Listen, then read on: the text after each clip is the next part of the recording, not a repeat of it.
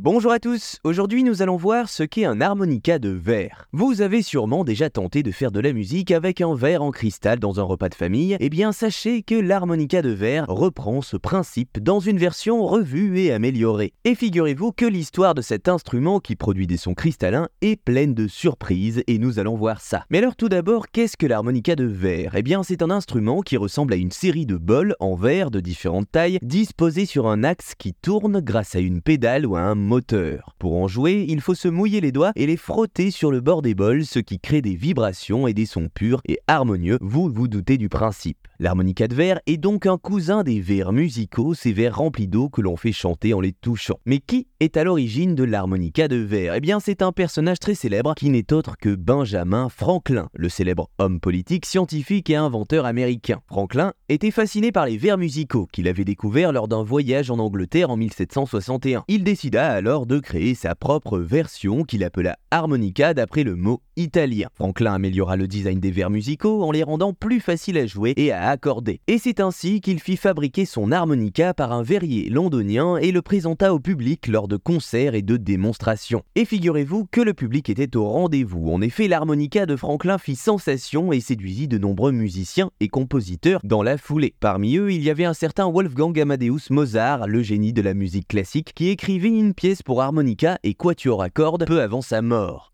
Mozart avait connu l'harmonica chez son ami Franz Anton Mesmer, le fameux magnétiseur qui utilisait l'instrument pour hypnotiser ses patients. L'harmonica avait en effet un pouvoir assez envoûtant qui pouvait plonger les auditeurs dans un état de transe ou d'émotion intense. Et ce pouvoir, il faut dire qu'il n'était pas apprécié de tous. Au début du 19e siècle, l'harmonica fut interdit dans plusieurs villes d'Europe car on lui attribuait des effets néfastes sur la santé et le moral. On disait même que l'harmonica faisait hurler les chiens, provoquer des accouchements prématurés ou rendait fous les musiciens et les auditeurs. On soupçonnait aussi que le verre contienne du plomb qui pouvait intoxiquer les joueurs à force de se mouiller les doigts. L'harmonica fut donc relégué au rang d'instrument maudit et tomba dans l'oubli pendant plus d'un siècle. Heureusement, il fut redécouvert dans les années 1980 grâce à un maître verrier américain qui se mit à fabriquer des bols en verre cristal sans plomb. Depuis, l'harmonica de verre a retrouvé sa place dans le monde de la musique et a inspiré de nombreux artistes contemporains, retrouvant par la même occasion la place d'instruments qui traversent les époques et les genres et qui continuent de nous émerveiller par sa beauté sonore.